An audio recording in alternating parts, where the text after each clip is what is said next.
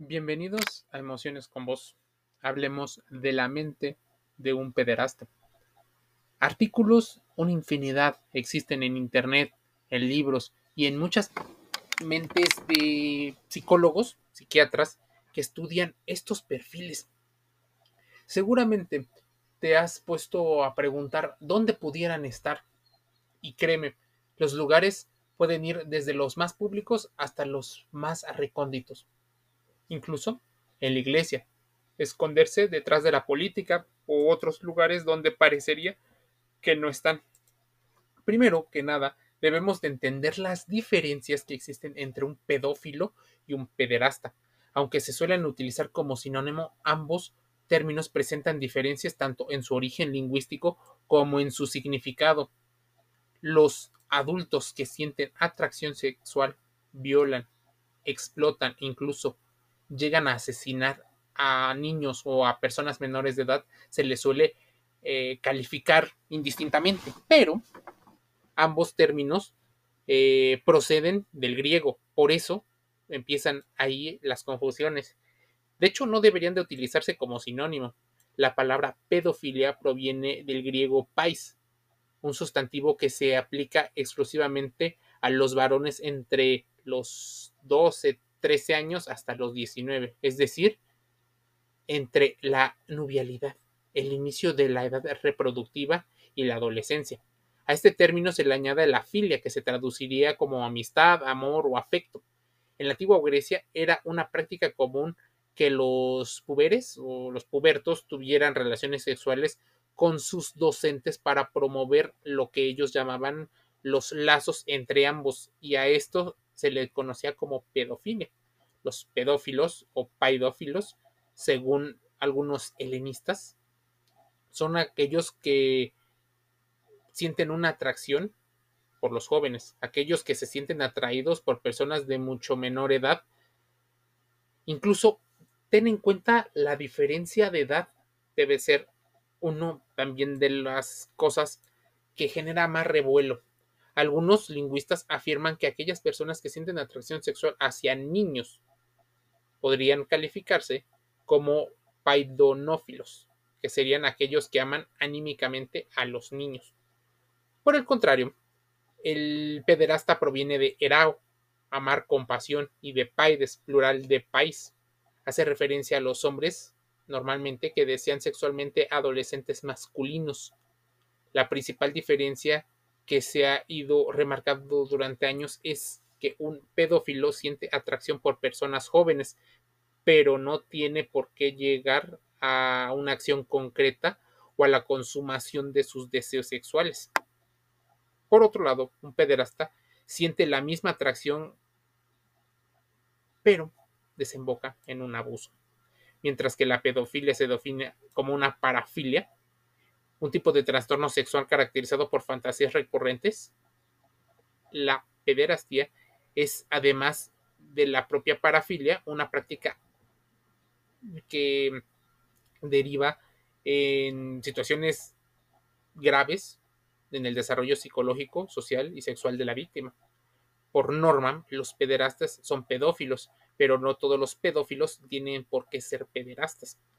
Según las evidencias científicas, la mayoría de las personas con pedofilia odian realmente tener este tipo de deseos. Pudieran llegar algunos a sentir cierta culpa o vergüenza. Incluso no actúan sobre ellos por razones morales. Sin embargo, no suelen buscar tratamiento precisamente porque ellos son conscientes o pudieran ser conscientes de que las personas en general no parecen notar las diferencias entre sentirse involuntariamente atraído sexualmente por los niños pequeños y molestar o agredir sexualmente a los mismos. No buscar ayuda de una persona especialista en psicología es precisamente lo que puede conducir a que un pedófilo pase de la simple atracción a la agresión sexual.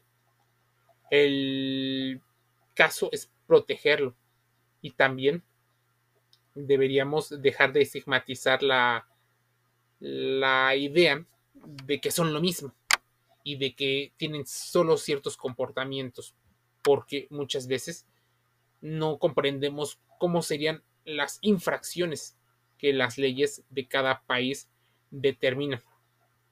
De hecho, existen muchos artículos relacionados de cómo puedes proteger a tus hijos de pues personas.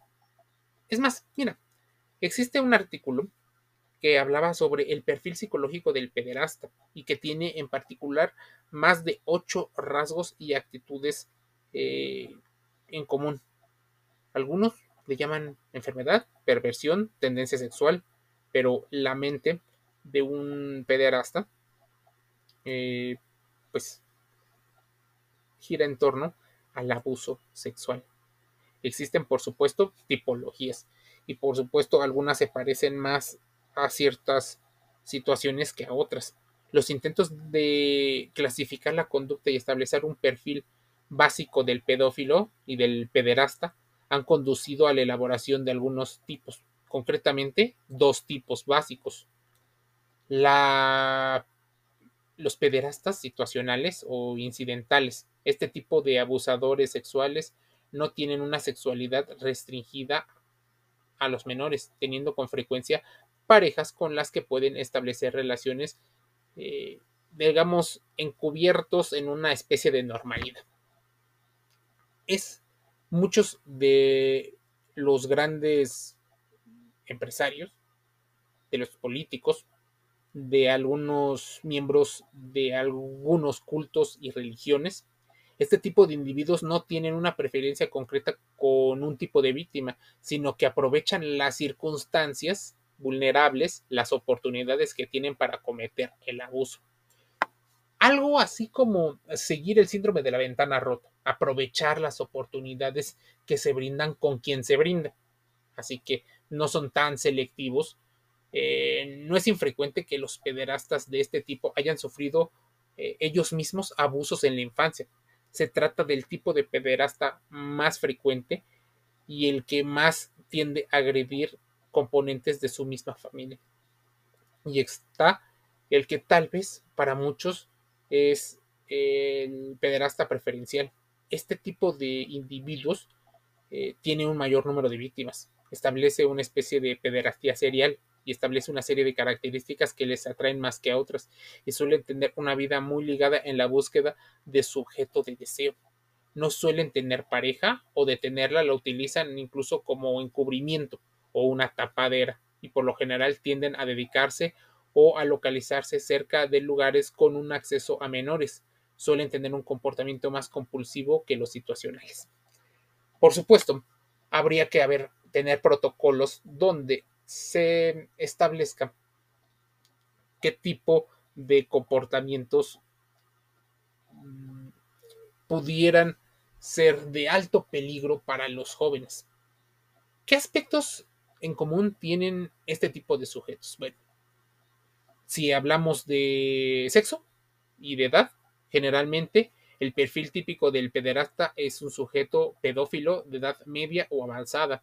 Suele tratarse de varones que están entre los 30 y los 50 años, si bien en muchos casos en que la conducta delictiva aparece desde la adolescencia, aunque estadísticamente entre los 30 y los 50.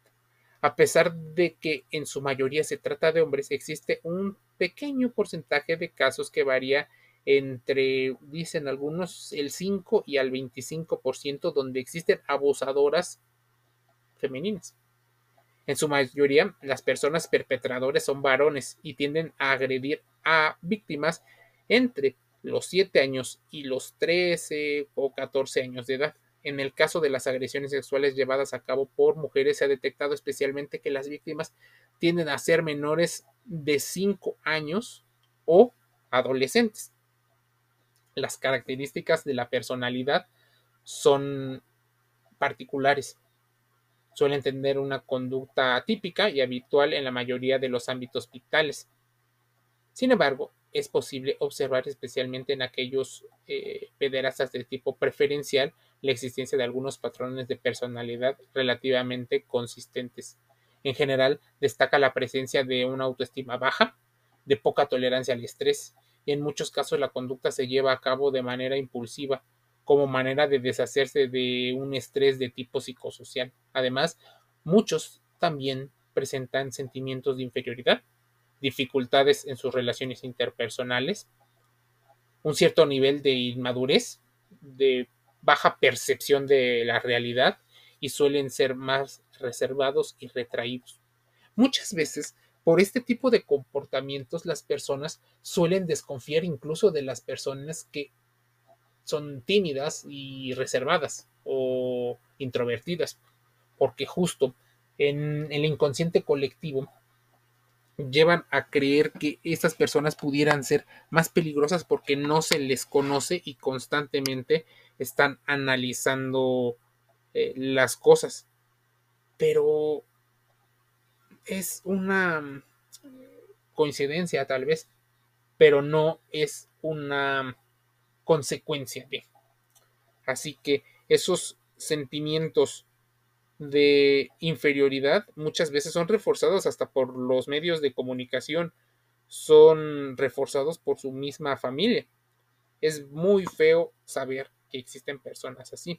Es más, algunos pedarastas tienen esa falta de empatía y si bien podrían incluirse en el apartado de antes dicho, esta característica debe merecer una mención especial por norma general, los pederastas tienen una considerable falta de empatía en el sentido que no son capaces de conectar con el sufrimiento de sus, de sus acciones, de su actuar. Generan eh, la víctima e incluso deciden voluntariamente ignorar el hecho y sus consecuencias. Sin embargo, esta falta de empatía suele expresarse solo en algunos casos, no en todos los tipos de relaciones sociales que mantienen.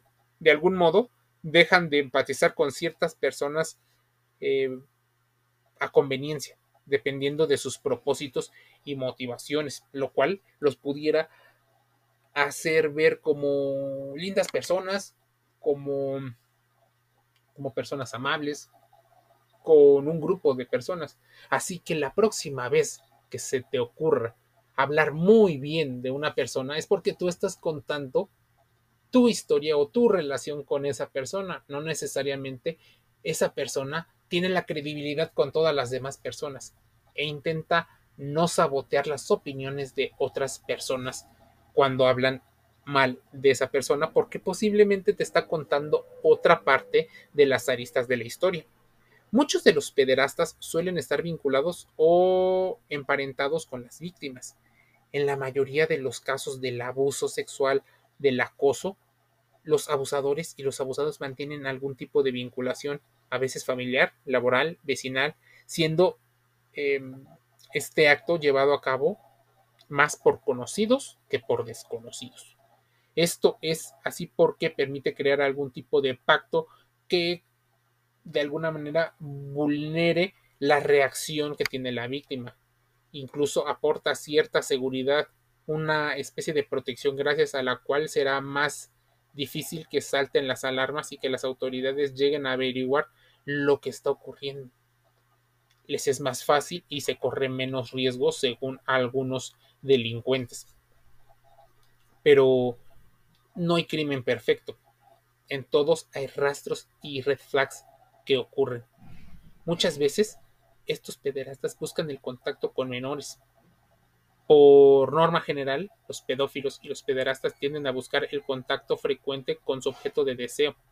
Es por ello que en muchos casos se vinculan al mundo de la educación o buscan residencias en lugares con acceso o fácil acceso a menores, incluso parques de diversión o cultos. De hecho, normalmente los pederastas son capaces de invertir meses o incluso años de contacto constante para cometer su crimen, su delito. Incluso se crean una coartada a ojos de conocidos y de vecinos de modo que no parezca extraño que se rodee de menores. Durante esta etapa minimizan el riesgo de que se les pueda detectar. Gracias a esta estrategia cada vez van ganando mayores posibilidades de estar a solas con los pequeños, ya que cuentan con la confianza de terceros y abusan de esa confianza para aprovecharse y cometer delitos.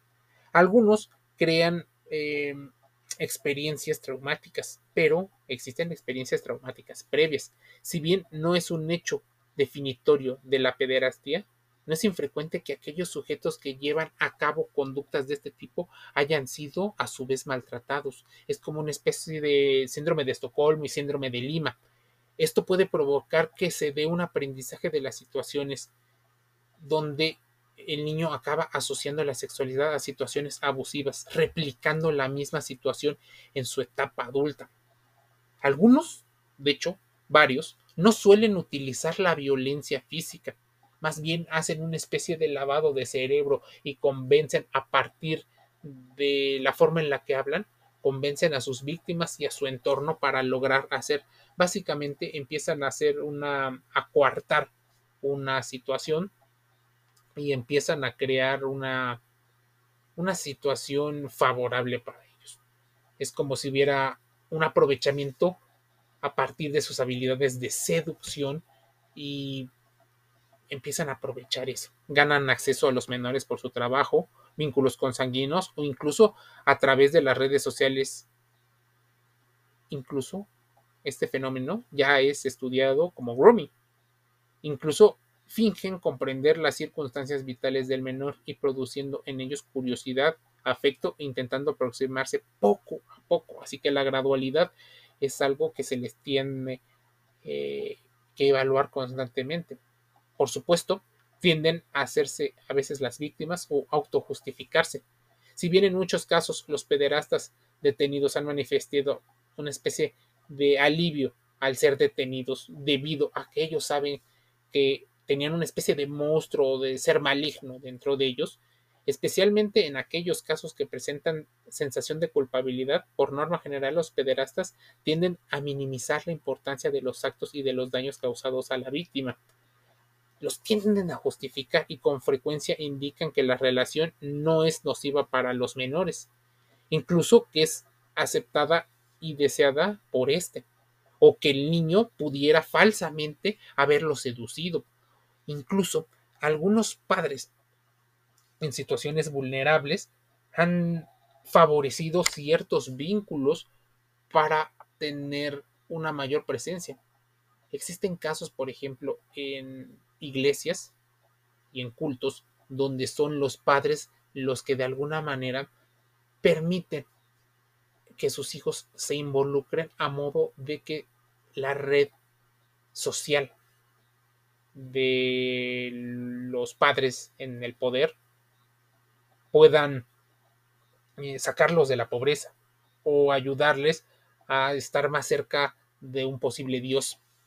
Así que el perfil del pederasta pudiera ser entonces un hombre sin empatía, con tal vez alguna experiencia eh, traumática, que muchas veces utiliza estas situaciones y va originando un comportamiento de alto impacto. A veces, sí, consumen pornografía, se exhiben desnudos delante o eh, en redes para excitarse sexualmente. Observan a los niños vestirse o desvestirse o cuando van al baño y orinan. Suelen intentar tocarles, besarles, agarrarles, forzarles, eh, frotarles o incluso los promueven para que los niños quieran ver imágenes y películas que no deberían de escuchar, algunos relatos, libros o revistas, incluso escuchar conversaciones sexuales, posar para fotografías, ver o presenciar actividades sexuales, realizar actos como el sexo oral o vaginal, someter a tratamientos médicos innecesarios con el objetivo de tocar al menor y muchas otras estrategias que han sido documentadas por parte de los expertos. Es más, según los expertos consultados por varias casas de información, las afirmaciones están relacionadas eh, seguramente con temas muy duros, con una atracción o una pulsión sexual hacia los niños. Esta falta de empatía es propia de un pederasta. Los psicólogos clínicos comentan que aunque existe una multitud de causas que pueden llevar a esta agresión, los pederastas normalmente presentan un trastorno psicológico, mientras que la pedofilia se trata de una parafilia en la cual se siente excitación sexual por los niños. El concepto de pederastía se emplea para hablar de la actividad sexual. No todos los pedófilos, como te digo, son pederastas. Algunos pedófilos pueden tener esa doble vía, aquellos que disfrutan tanto de la perafilia como de las relaciones homosexuales o de las relaciones heterosexuales. La rabia, el resentimiento y el rencor pudieran ser temas que deberíamos de hablar también. Algunos eh, han visto el tema de los conceptos de agresión. Es como si quisieran atacar a una versión de ellos mismos, como si quisieran hacerle daño y a partir de los niños hacer una catarsis de lo que ellos también han vivido o han sentido. La impunidad no debería de quedarse atrás, no debería de ocultar todos estos crímenes. Lo más peligroso es cuando los pederastas o algunos pedófilos tienen el gran poder para ir ocultando comportamientos, incluso utilizan una especie de pacto criminal entre ciertos grupos para ir ayudándose entre ellos.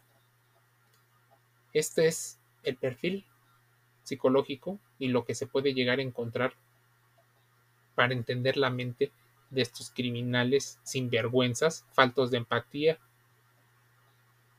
Quiero que contrastes la información, le preguntes a los profesionales de la sociología, de la antropología, de varias áreas de manera segura, no te expongas a situaciones de riesgo, pero que vayas preguntando, investigando más información.